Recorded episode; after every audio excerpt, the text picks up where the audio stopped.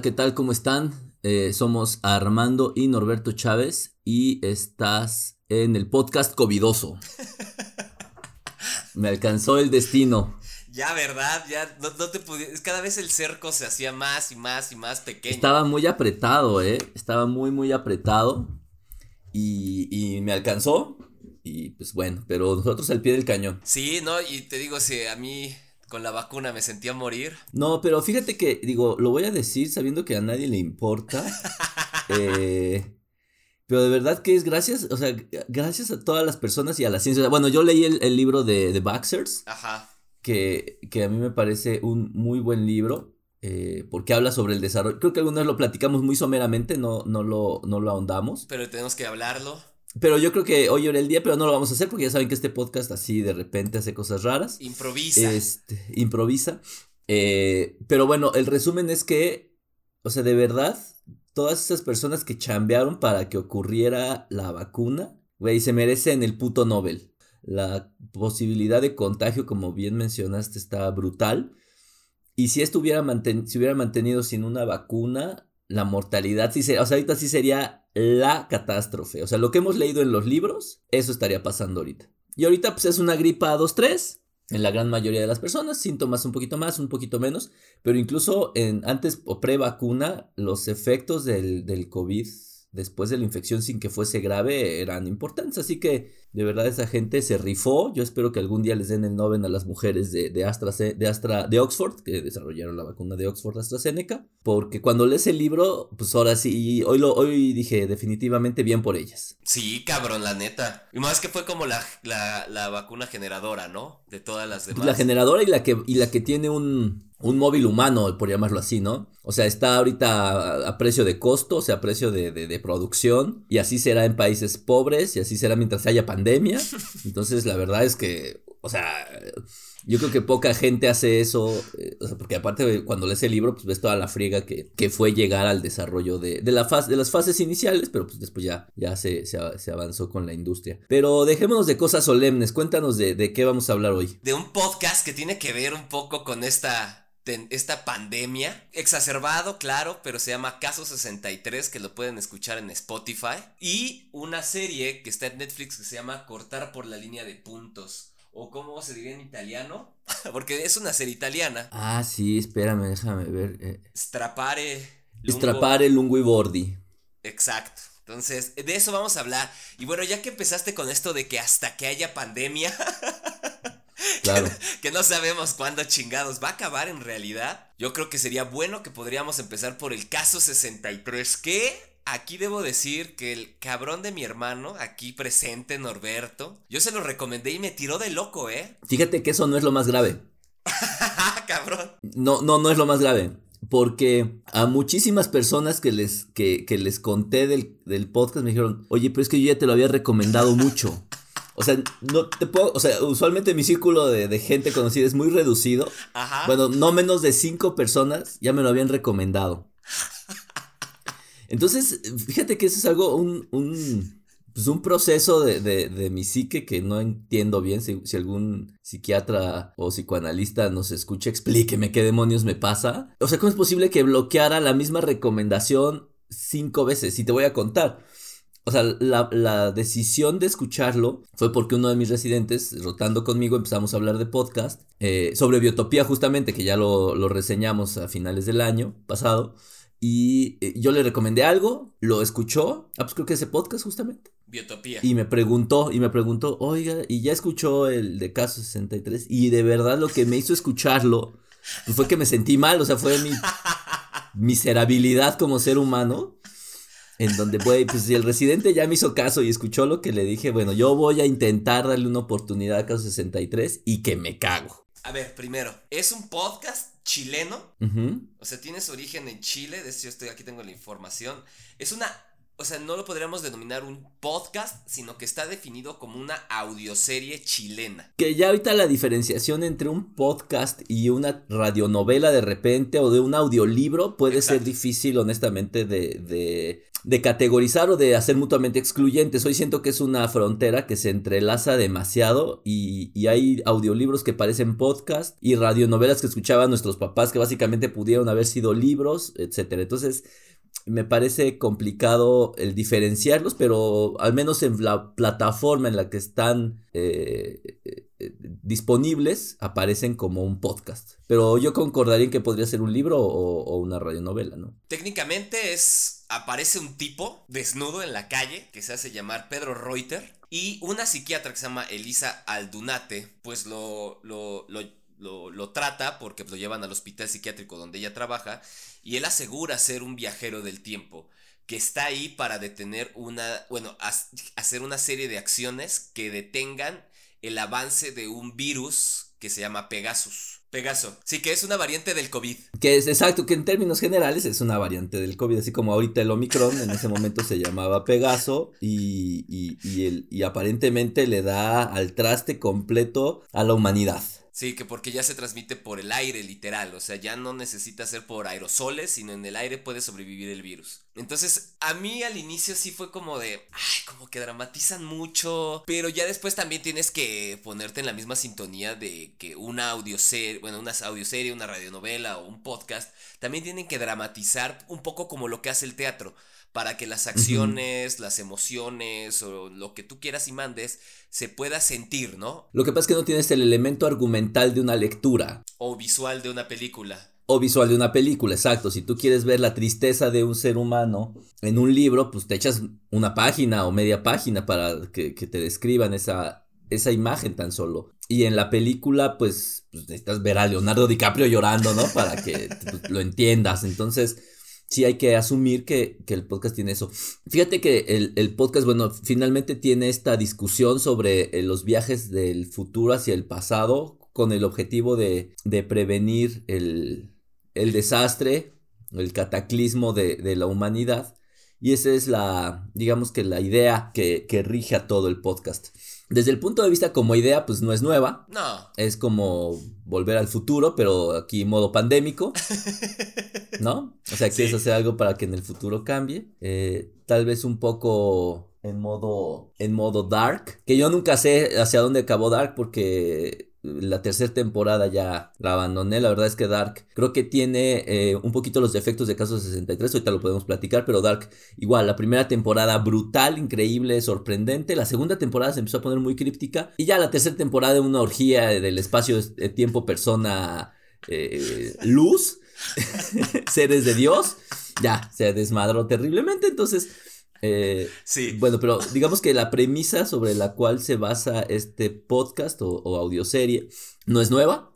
Eh, aparte, muy en su momento, porque pues, lo, presentan en, en, en, el 2019, digo 2019, perdón, en el 2020. Sí. En noviembre del 2020, o sea que con la pandemia pegando con tubo en todo el mundo y creo que más en Latinoamérica justo. Eh, entonces, bueno, creo que eh, tuvo el timing perfecto, lo desarrolló. ¿Te acuerdas que platicábamos, no? Que no, no hemos visto, no, hace unos podcasts, que no había información tan fresca ya de la pandemia, cada vez ya se va a empezar a desarrollar y después va a ser, pues todos vamos a tener un podcast de la pandemia, de lo, cómo me fue en la pandemia. Un podcast pandémico. Un podcast pandémico. Y bueno, entonces está en un muy buen momento, ¿no? Sí, sí creo, a mí en lo personal, eh, yo extrañamente me atasqué. Te lo acabaste. O sea, eh, llegué esa tarde, noche, a, después de trabajar y con el remordimiento de que mi muchacho me había pedido que lo escuchara y no lo había hecho. Y yo enternecido hasta las lágrimas, eh,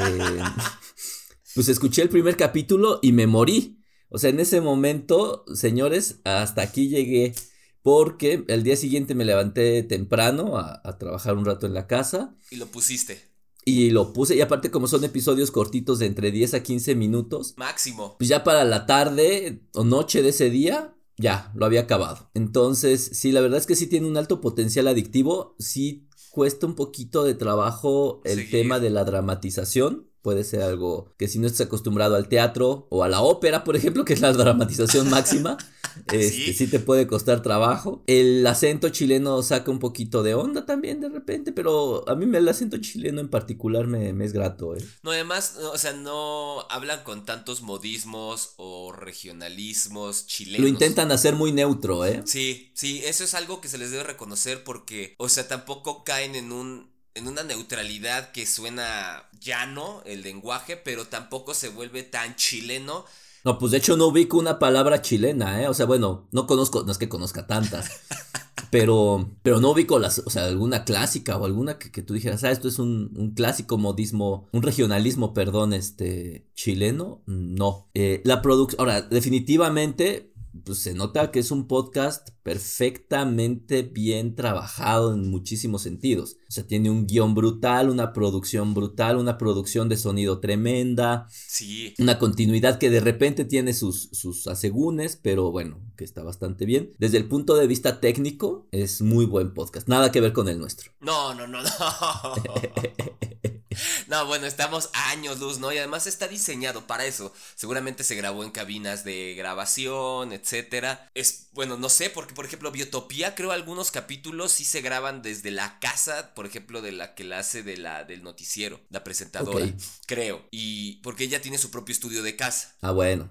Y, cre y no sé si estos, pero seguramente pues trabajaron con ingenieros o ingenieras de audio. O sea, sí está cabrón, porque además no escuchas un solo ruido, un hit detrás. Está muy bien producido, muy, muy bien producido. O sea, tiene una muy buena producción técnica y también una muy buena producción, eh, pues, de guion o literaria, ¿no? No, y tiene ahí de repente giros de tuerca que te hace dudar de si sí es un viajero en el tiempo el tal Reuter o no, o si se lo está inventando la psiquiatra, o sea, es como de... Mm, híjole si te hace dudar, al menos la mitad de la primera temporada, sí te hace dudar si si sí está ocurriendo en realidad y no es una elucubración o realmente si es un, un paciente psiquiátrico, ¿no? El Ty Reuter. Y que ahí tú descubriste, ¿no? Porque ya después, bueno, se da por vencido el tal Peter Reuter, de que, bueno, no le hacen caso, y se hace pasar por un escritor de ciencia ficción, ¿no? De un blog.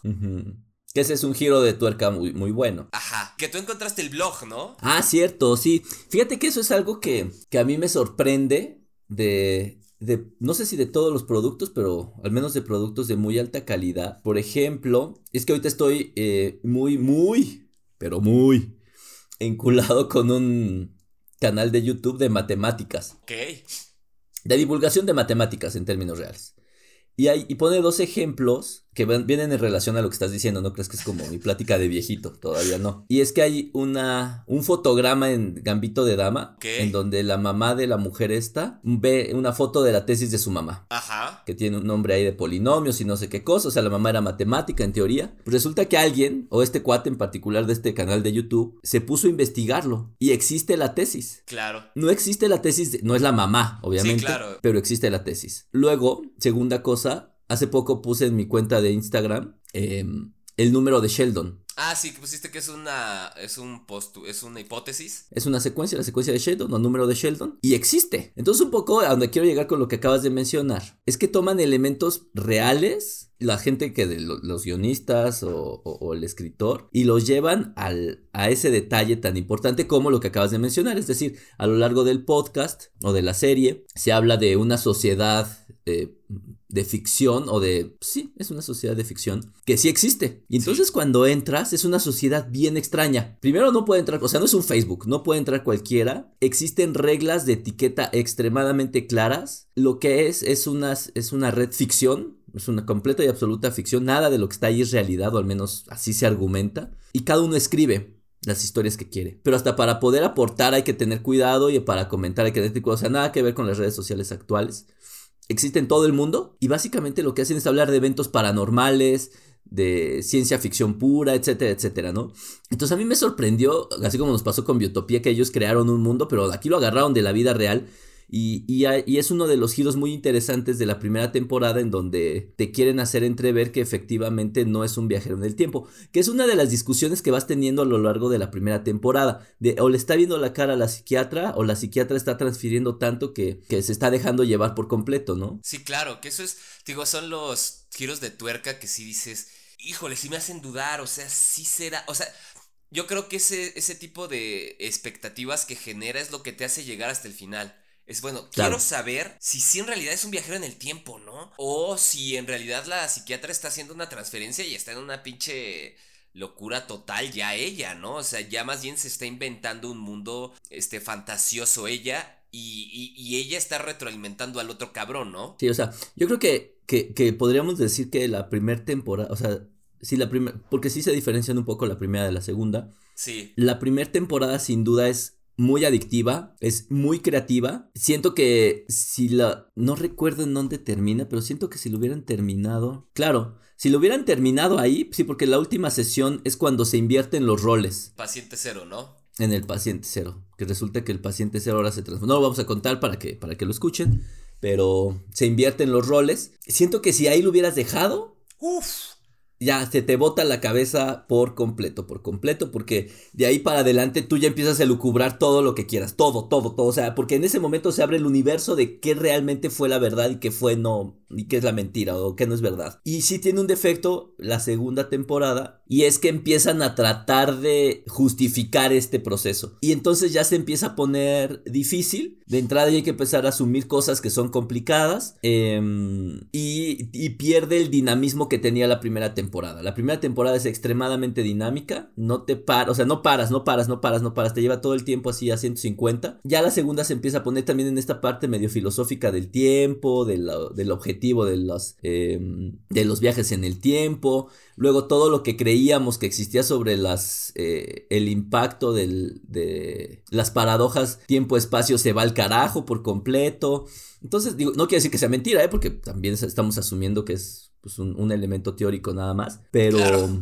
Sí, porque no es que seamos expertos en viajes en el tiempo, o al menos yo no. Este, pero, pero sí le cuesta trabajo a la segunda temporada lubricar como, como fue la primera, ¿eh? Sí, a mí, o sea, sí me gustó, o sea, la segunda temporada, porque bueno, yo creo que ya es un cierre, pero... No, yo creo que van a dar una tercera, ¿no? O sea, siento que le va a pasar lo de Dark, justo era lo que te decía.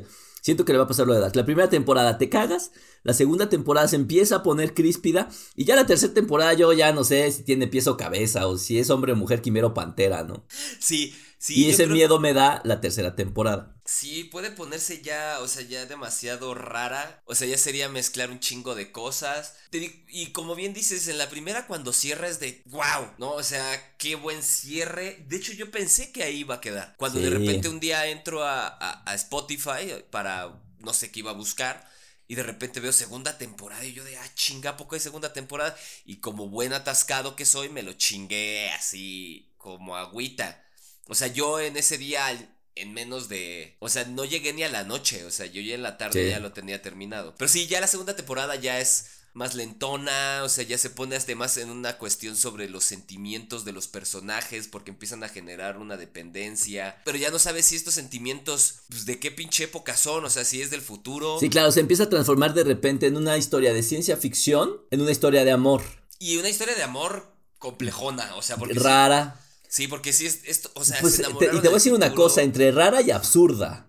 Ándale, ándale. Te voy a decir por qué. en un sentido peyorativo, sino en un No, sí peyorativo, sí, francamente peyorativo. Sí, sí, sí. las cosas como son, hermano.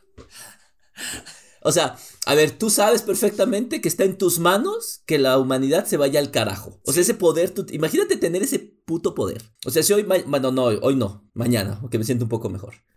Si mañana me dicen, güey, te, me entregan un sobre, y lo voy a decir claramente, ¿eh? tienes que matar a esta persona, la que sea, o a este grupo de personas, las que sean, porque va a pasar esto, o sea, se va a acabar el mundo, no se va a acabar tu ciudad, tu colonia, tu familia, tus seres queridos, no, se va a acabar el maldito mundo. Pero si tú te deshaces de estas N personas, a ver, hay que ser un poco enfermo para no hacerlo. No sé, güey. O sea, ¿no lo harías? O sea, tú sabes que de ti depende que el mundo se vaya al culo, el mundo, todo el mundo se vaya al culo. O sea, prefieres no, no arriesgarte. No lo sé. Es, ese es un dilema. O sea, Órale, yo lo vi re fácil. Yo dije, sí, ya asesino en serie, bye. Volviendo un poco del podcast, es que en realidad una parte pareciera ser que si tú eliminas a una persona, que es... Que es determinante. Que es el paciente cero, esto se acaba, o sea, ya no va a haber virus Pegaso, estamos ya del otro lado, ¿no? Entonces, si es, o sea, sí, o sea, en términos llanos y prácticos, pues mátalo ya, o mátala ya, ¿no? Pero, no mames, o sea, no lo sé, o sea, yo,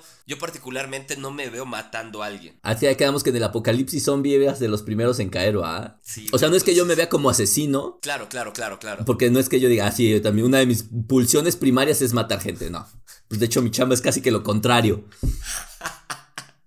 Pero, o sea, de repente tienes a no sé cuántos billones de personas en el mundo dependen de una decisión y a veces le damos demasiado dramatismo y te voy a decir por qué. Porque a nadie nos pesa la mano agarrar plásticos y tirarlos. No, o, o comprarnos un teléfono que está matando niños en China. No, o tirar baterías que contaminan el suelo como no hoy mañana, ¿no? Exacto, o sea, esa parte que, que, que, que es igual o peor, nadie la, o sea, bueno, la criticamos muy someramente. O sea, como si no pasara nada, pero es porque no lo ves directamente. O sea, no ves al niño chino o al papá del niño chino armando iPhones. O no ves pues toda la destrucción que existe en el Polo Norte por las estupideces que estamos haciendo como humanidad y, y, y como no la tienes cerca, que eso ya está bien descrito, pues te duele menos, ¿no? A que tú tengas que tomar el, el gatillo de una pistola y matar a alguien pero no podemos negar que la actividad humana actual tiene mucho de eso. No, generas, genera sufrimiento de a madres. Claro, ahora, eh, o sea, no te preocupa a ti y a mí dejar al, al, chavito que está tirado en el, en el, en el camellón drogándose. Y lo vemos y lo dejamos, o sea, todo, no y tú y yo, o sea, no, no, no, no me estoy inmolando, pues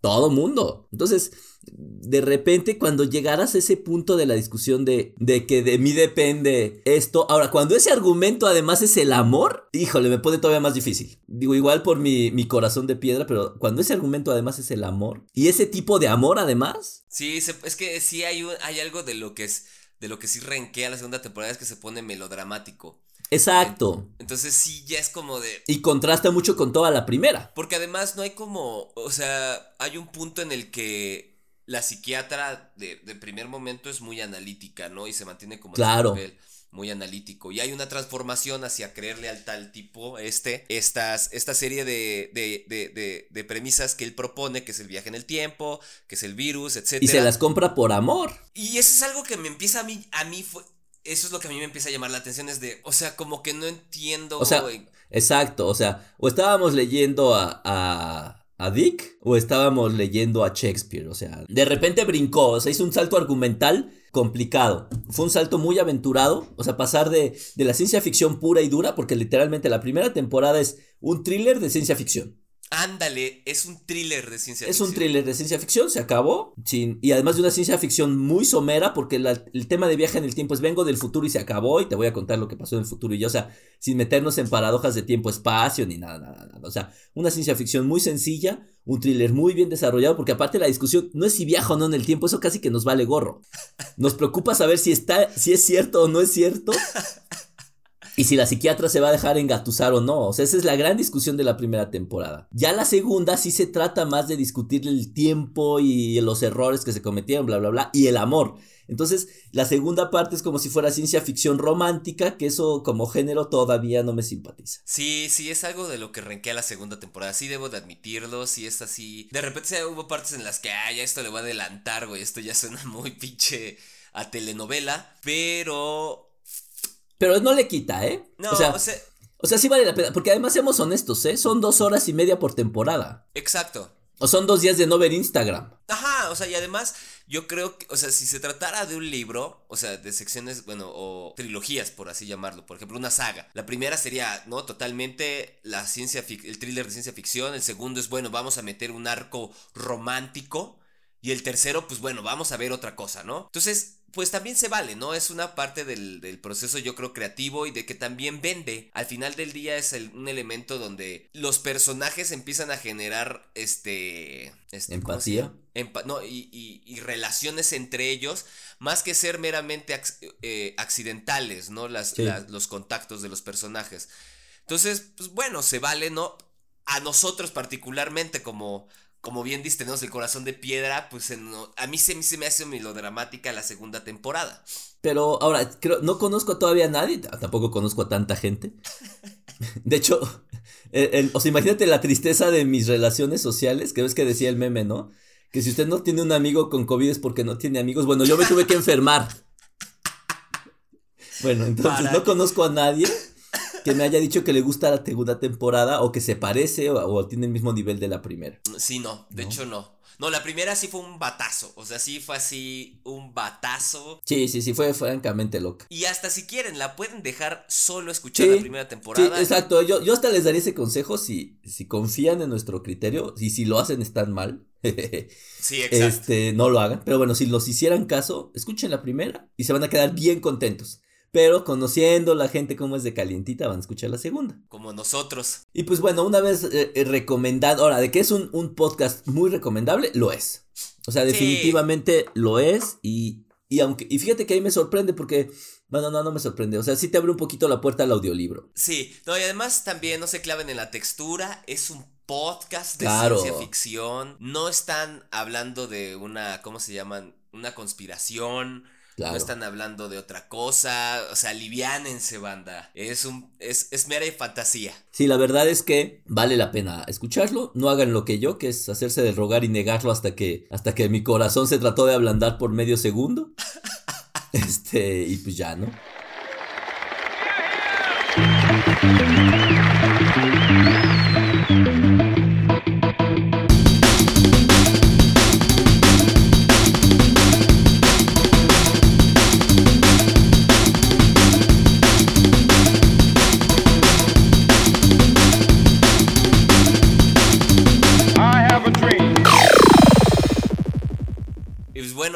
Yo creo que es momento de pasar a nuestras a nuestro segundo producto comercial. Ahora sí estamos muy comerciales, ¿eh? Sí, sí, sí, sí, pues es podcast y series, o sea, justo lo que mueve a la gente el día de hoy. Exacto, y esta serie es un poco extraña. Como bien dijimos, se llama Cortar por la línea de puntos. ¿Te pareció extraña? Bueno, primero se llama es una serie de Netflix, una serie italiana que se llama Cortar por la línea de puntos, o como bien se dice en italiano, Strapare lunguibordi. Eh, es dibujado por un güey que se llama Cero Calcare. Que, que yo creo que debe ser su seudónimo. Sí, su nombre verdadero es Michael Reck. Michele. Michele. Michele Reck. Y y bueno, cuéntanos, ¿qué, ¿de qué se trata? Tú la recomendaste y me pareció bastante buena, ¿eh? Divertida, primero, es algo divertido. Yo había leído, o sea, no había leído como tal Acero Calcare, yo sabía de su existencia por un libro que se llama La profecía del armadillo, algo así. ¿Ah, Creo que sí. Sí, es una como novela gráfica que se llama así La profecía del armadillo, según yo. Es, es una serie de dibujos animados que duran los capítulos como media hora y es la historia de un tipo entre la escena punk, entre sus devaneos existenciales, entre sus devaneos amorosos. Un adolescente adulto temprano, ¿no? Adolescente tardío o adulto temprano. Ajá, y que yo creo que es este paso, o sea, este devaneo que se da entre el paso de la adolescencia, juventud hacia volverte, entre comillas, independiente y lo que conlleva, ¿no? Y, y, que además me gusta porque lo contextualiza en una Italia que no es la Italia que, que nos vende, ¿no? Roma, los machos alfa romanos. Bueno, a ver, o sea, sí es Roma porque es romano, pero no es la Roma que, que, exactamente, ¿no? No es el Coliseo, no, no, no la Roma idílica. Sí, y además... O no la Italia idílica, sino de hecho la Italia del... del o sea, yo, yo lo pondría como la Italia del cliché, pero la Italia del cliché real, o sea, de lo que es,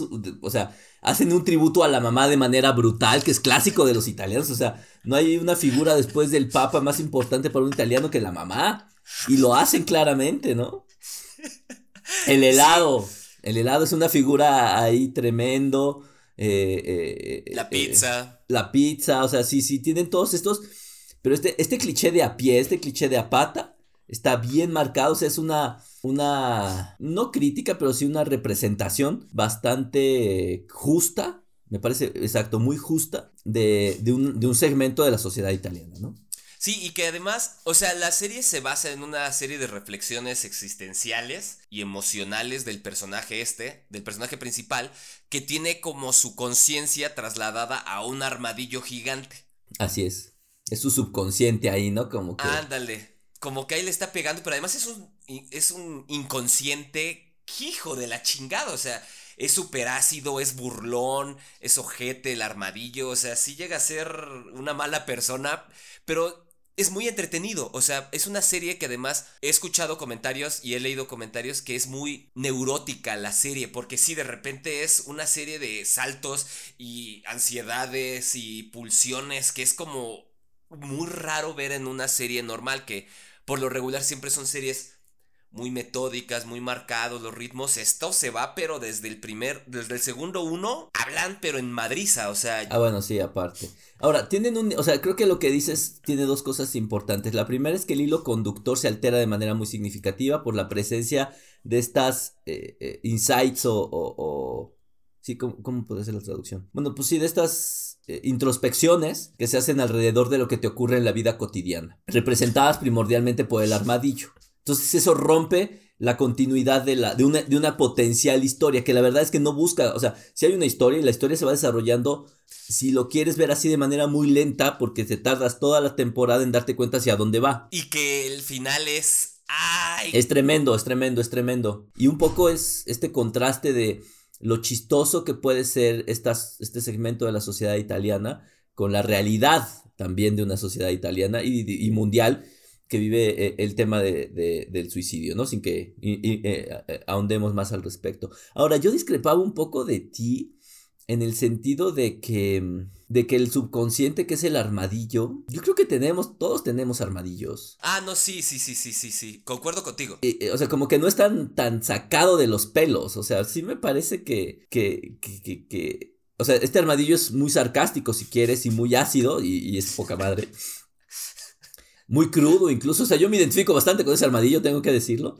Pero, pues, eh, seguramente habrá quien tiene el, armadillo de, de, la tristeza, así como en, no, como en, Intensamente. Ándale. En la película de ¿es de Disney o de Pixar? No me acuerdo. No sé. Este, en donde cada uno tiene estas personalidades o subconscientes y juegas entre tus, o sea, son subconscientes cuánticos, ¿no? Es decir, de repente tienes un poquito del armadillo mala onda, de repente el armadillo que te tira hacia la hacia la tristeza o del armadillo que te tira la depresión o a la humildad o al egocentrismo, etcétera. O sea, siento que, que, bueno, a menos a mí me parece que mis armadillos juegan rugby eh, eh, continuamente. Sí, y que es un, o sea... Ahora, de hecho, su armadillo es como muy constante. O sea, si tú me dijeras, me parece una persona muy saludable, porque al menos solo tiene una influencia. O sea, el tipo está tirado para abajo y el armadillo medio lo pone en su lugar y ya. Pero, pero ya, yo, si me preguntas, yo te digo, mis armadillos juegan rugby, ¿eh? O sea, varios. Sí, porque aunque, aunque la historia es, ahora sí, de un italiano adolescente, adolescente adulto joven. Tarde, temprano, fracasado, por ponerlo en alguna terminología, o más bien derrotado. Que trata de representar este segmento de la sociedad europea, que, bueno, y que es la sociedad millennial, que no saben qué putas van a hacer en el futuro. Eh, eh, ajá, bueno, sí, iba a decir, bueno, yo también, sí, yo, pues, yo soy millennial, exacto. Pero, vaya, es que en Europa se está viendo más tempranamente, creo. No, y que además, eh, ¿cómo se llama? El sujeto tiene muy clara sus, su, su prioridad. O sea, él desde un inicio, o sea, en el capítulo 1 dice, yo quiero ser dibujante de cómics, así me cargue la chingada, ¿no? Y, y, durante toda la serie se mantiene constante, o sea, sí concuerdo contigo en que tanto el personaje principal como el armadillo son muy constantes aún en su derrota, y aunque esta derrota pues sea a veces hilarante, porque te puedes sentir muy identificado con este personaje o con el armadillo en dado caso. O sea, es, una, es un personaje que no tiene sobresaltos de ningún tipo. No, y que además dices, esto no te lo creo, porque de dónde salió. No. Es como, es como lo que hablábamos. Todos se lo crees. Es más, todos hemos vivido eso. En algún momento, o, y si no, chavos han vibrado demasiado alto desde chiquitos, pero, pero es, es la historia frustrante de cualquier ser humano. O sea, yo creo que son eventos frustrantes que todos hemos vivido en mayor o en menor medida. Sí, no, y que, como bien dices, o sea, eh, la presión social, el, las reformas económicas, no sé qué estructuras de soporte, sistema económico que tienen Europa. Educación. educación está catalizando ciertos procesos emocionales. O sea, es una muy bonita crítica a lo que se está viviendo hoy desde el punto de vista educativo y laboral. Sí, porque además, o sea, cuando tú ves la serie te empiezas a despepitar de que no consigue trabajo, porque además explica cómo conseguir un buen trabajo, se burla de, de cómo conseguir trabajo, se burla de la educación, se burla de, del éxito mismo, o sea, para él el éxito es algo insustancial, ¿no? Eso, para él el éxito es tener un puto sillón donde dibujar y otro sillón donde poner mierda y media y ponerse a dibujar. Pero sí, o sea, sí, cuando decía que era medio neurótica, yo la empecé a, ver en italiano, con subtítulos en español. No mames, o sea, va en putiza, o sea, es... No, no, o sea, parecían balazos, pum, pum, pum, pum. O sea, no te daban tiempo ni de leer los subtítulos. Y debo decir que el doblaje de español, que es con acento castellano. Uy, qué horror. Es muy bueno. ¿Ah, sí?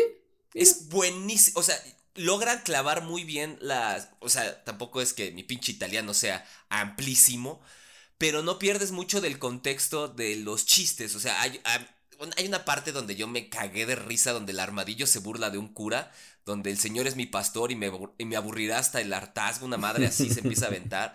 Y, y, es igual, o sea, la traducción llega a ser muy similar, o sea, nada más que sí, claro, con el acento español, pero las voces que les ponen tanto al armadillo como a, a la amiga, al personaje principal, sí clavan con el físico que están desarrollando, ¿no? Porque si de repente esas, esas, ¿cómo se llama? Doblajes que hacen en español castellano, sí de repente no te compras, esa voz no le corresponde ese cuerpo. Claro. No sé. Y aquí sí lo lograron clavar muy bien. Sí, es una serie de, de, de comedia, pero con un, un, gran, un gran tinte social que no es dogmático, un tinte social Ah, muy realista. Que además no le tira ninguna tendencia, ¿eh? O sea, no, no, no, le tira como es la vida. O sea, literalmente la sociedad italiana está así y la sociedad europea está así y la mexicana muy cercana. No, nosotros porque tenemos todavía este retraso sociocultural de cientos de años en donde todavía nos permiten muchas estructuras no enfrentarnos a, los escenarios que ellos están enfrentados ahora. Sí, claro. Sí, claro, pero finalmente una estructura europea te permite tener escenarios diferentes, ¿no? Ajá, o sea,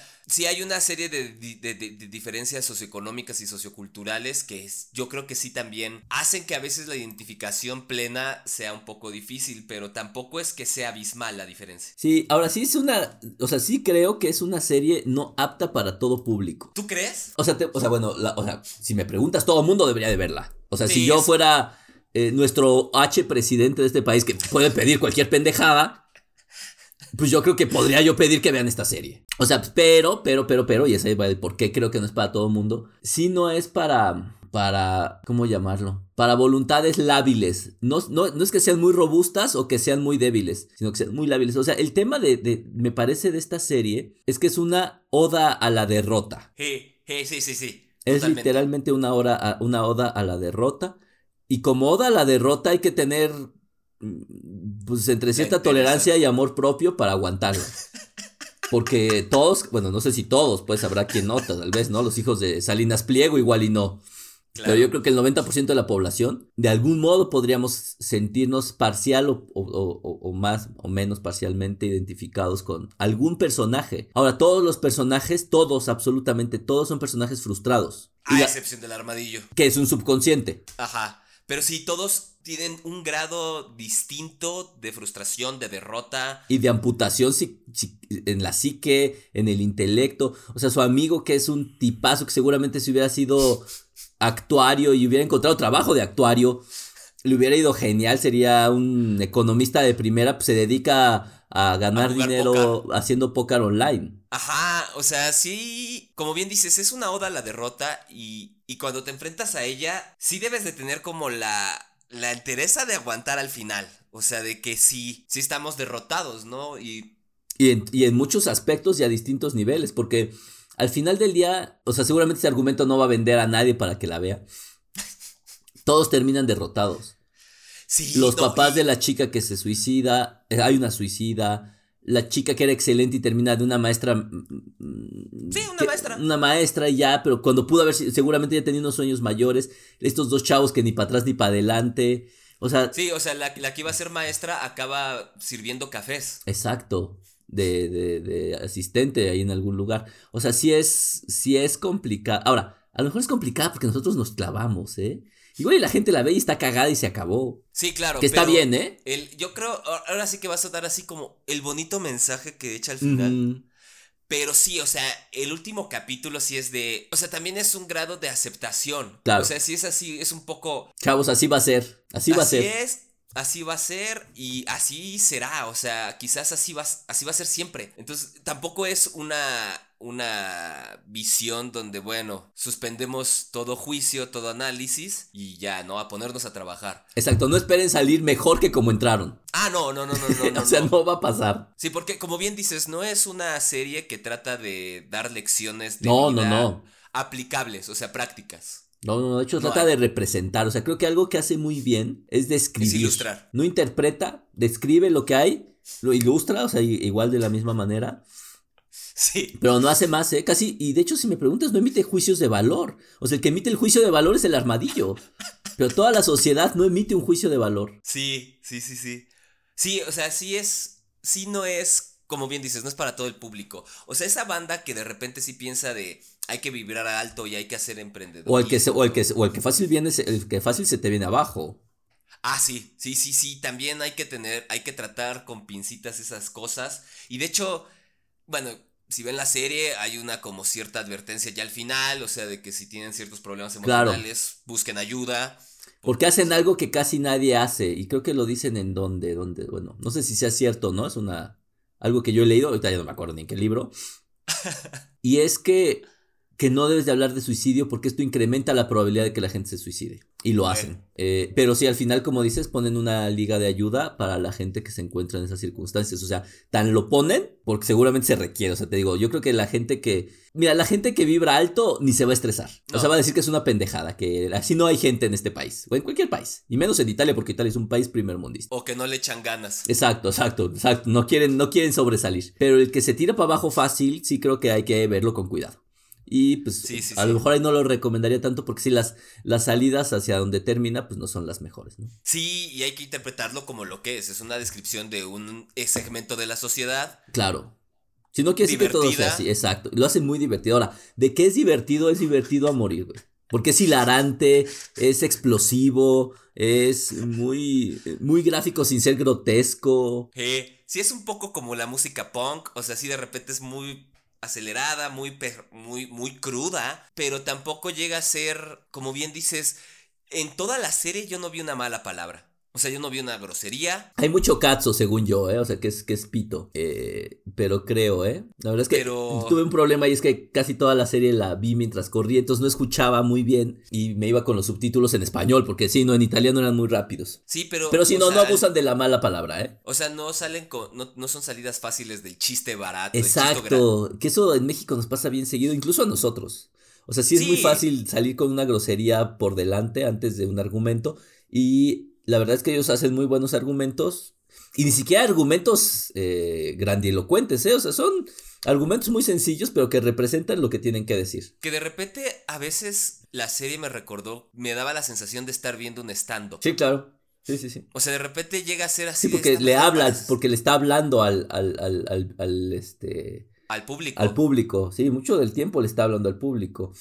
Ah, entonces sí pareciera ser como un stand-up. Y te digo, ya mucho stand-up pues ya, ¿no? Se avientan el chistorete, la, risa. La risa sencillona. Ajá, y, aquí se mueve entre argumento, entre chiste, entre, entre realidad social. Y es de, ¿qué onda? O sea, y te digo, yo realmente no había leído nada de este tipo. Te digo, yo solo conocía su existencia, pero hasta ahí. Pero, güey, cuando yo lo vi, quedé gratamente. Además, también es muy corta la serie. Creo que solo va a haber una temporada. Sí, porque acabó. Ya hasta ahí llegó. Duran creo como 20 minutos, 15 minutos los capítulos y se acabó. O sea, tampoco es que busque hacer todo una franquicia, ¿eh? Sí, no. Está dentro en... O sea, dentro de las mejores series italianas por mucho, ¿eh? Sí, y te, y te, digo, es una serie extraña porque, por ejemplo, ahorita está pegando mucho lo de, lo de Corea del Sur, ¿no? Mar de la Tranquilidad, el, el juego del calamar y esas madres, ¿no? Están las películas gringas, están las, los españoles, ¿no? Con Casa de Papel, pero es muy raro que nos llegue algo italiano que pegue. Fíjate que, ¿cómo se llama la otra serie de narcos que es italiana? No está mala. Ah, chinga, narcos italiana. Uy, está buenísima, ¿eh?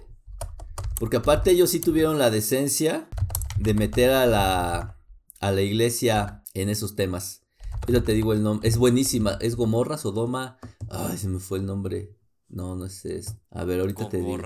Creo que es Gomorra. Sí. La Camorra. No, ay, se me fue el nombre. Pero bueno, sí hay poquitas, ¿eh? Sí, o sea, te digo, es una serie extraña porque es muy extraño que algo italiano se oferte así de público en Netflix. No, perdóname. ¿Sabes cuál? Bueno, la que yo vi, ahorita hay una de moda que se llama Gomorra. Ok. Pero yo no la he visto, esa está en HBO. Pero en, en, Netflix está una serie que se llama Suburra. Ah, ok, Suburra. Y fue un éxito brutal en, en en Italia y, y, creo que en el, no sé si en el resto del mundo, pero sí hay, hay poquitas. La verdad es que, es, o sea, si son del género de les gusta Narcos, la serie. Su burra. Vean su burra, es una, eh, si te gusta puedes verla, está entretenidísima, muy bien hecha. Te digo, es como si fuera Narcos edición Italia, entonces te das cuenta que la mierda es igual en todos lados. A mí no me vengan que solo los mexicanos somos los culeros, porque cabrones que son. No? Porque no. Entonces, pero, pero efectivamente, dentro de los productos. Ahora, pero creo que eso pasa en muchos escenarios. O sea, creo que está muy, muy hegemonizado el tema por pues, series gringas, de repente series españolas, pues porque el lenguaje facilita un montón las cosas. Corea brincó brutalmente, ya hablamos de eso en algún podcast también alrededor de ello, pero efectivamente el, el, resplandor italiano se ha perdido mucho y creo que hay algunos ejemplos y uno de ellos es, es el, el de esta serie, ¿no? Sí, el de cortar por línea del punto y van a entender por qué se llama así. O sea, porque de repente yo no entendía. Y bueno, quizás yo porque soy medio imbécil, pero hasta el final fue que lo entendí. Quizás ya te daba ideas en, el, en los primeros y segundos capítulos de por qué se llama así, pero yo no acababa de entender muy bien cómo. ¿Por qué chingado se llama esto así? Ahora, lo, que sí lo que sí es muy innovador es que es una animación. Ajá, es una animación. Ahí sí es raro, ¿eh? De cómic. O sea, es como si fuera bueno, no, es que no es manga. Es que, exacto, no, porque aparte tiene un contenido social profundo. Entonces no sé si hay algún ejemplo parecido, fíjate. De hecho, ahorita em, pues no lo ubico. Así de bote pronto, pues no. nosotros, nuestro referente no lo tenemos. Deben de existir. Sí, sí, seguro. Ah, bueno, acabo de leer este. Ay, Cronópolis. Ay, ¿cómo se llama este libro? Ay, se me acaba de olvidar. Pues yo, yo compré la de From the Hell que igual son cómics diagonal novela gráfica. Persepolis. Persepolis. Que aparte siento que, eso he escuchado, ¿eh? no sé si sea cierto, no tú que eres ahí el, el poser del podcast, eh, si la novela gráfica realmente está repuntando como se dice. Pues la verdad, sí, o sea, sí está entrando mucho. O sea, por ejemplo, el, que acabas de comprar Mouse, ¿no? Persepolis, ahorita, no mames, no lo consigues en ningún puto lado, güey. Ok. Este, Watchmen, ahorita ya está acabado todo. O sea, ya las versiones que encuentras son en inglés y ya también las tienes que pedir por Amazon. O sea, y están saliendo muchas novelas gráficas de muchos, de muchas cosas. O sea, sí, de hecho vas a las librerías y ya tienen una sección específica de novela gráfica, ¿no? Que yo todavía me falta meterme mucho, ¿no? Pero... Es que sí, está este cliché de que parecen cómics, ¿no? No, y que además se volvió como ya una cuestión como de culto, güey. Más que de culto, más que de culto, como de hipsters, ¿no? Ándale. Sí, porque no es de culto. O sea, culto sería que, hubiera una discusión teórica alrededor de ello y es más de mame o, de trend, de, moda, que, que, propiamente...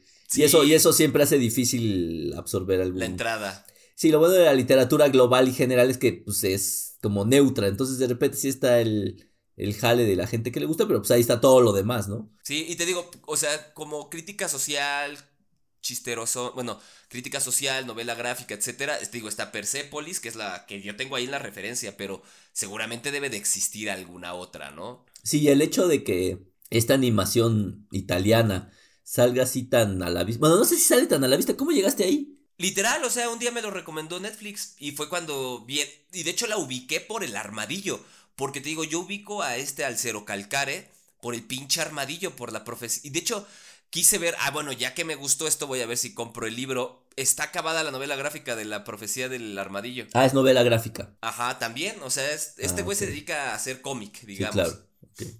Pues bien, yo creo que sí están de... No, no sé cuál sería el mood en el que yo sugeriría que la vean. Pero si quieren salir de lo normal, eso sí podría ser de lo estándar que, les, que usualmente vemos, o sea, de la típica serie o de la típica, pues sí, porque caricaturas tal lo ven, pues no sé qué vean, pero pues hay poquita, ¿no? Hay poquita oferta. Pero si quieren ver Morty. Sí que, exacto, sí, exacto, pero es como ya sabes hacia dónde va. Sí, sí, sí, pero yo creo que sí, o sea, si te gusta el humor ácido, claro, vas. Y una animación bastante buena porque está bien hechecita. Y te gusta el stand-up, vas sin miedo, ¿eh? O sea... Sí, claro, si te gusta la, la, vaya, vaya, si te gusta la comedia es algo que deberías de ver. Sí, ándale, exacto, porque es otro tipo de comedia, es una comedia que quizás nos... no estamos tan acostumbrados, al menos, bueno, el círculo en el que yo me muevo, si de repente pues es La Cotorriza, es este Franco Escamilla. No, es una comedia un poquito más, e, entre más ácida, entre más cruda. Más regional. Aparte es regional, aparte es muy cruda. Cruda sin rayar en, en, la tristeza, pero pues cuando te lo tragas completito, después de un rato sí, sí le piensas que, que, las cosas son difíciles, ¿no? Pero yo creo que vale la pena. Es una, o sea, sí es una buena recomendación, acaba rápido. Sí, exacto. No sé, y no les va a comprometer mucho tiempo ni mucho seso. Claro, exacto. Y pues bueno, yo creo que ya nos podemos retirar. Puedo, seguir recuperándome de mi COVID. Ya para la siguiente hora sí prometemos hablar sobre algún libro. Ahora sí. Sí, seguro, seguro, seguro. ya que Norberto ahora sí va a tener mucho tiempo. Exacto. Y bueno, ya saben, síganos en Twitter en Gente Aburrida 1. Y bueno, recomiéndenos, critíquenos, por favor. Sí, aunque se hablen mal de nosotros. Aunque sea. Al menos Sí, exacto. También se vale hablar mal de lo que hacemos, porque seguramente lo hacemos mal. Pero no pasa nada. Exacto. Y pues vámonos, brother. Nos vemos. Bye. Bye.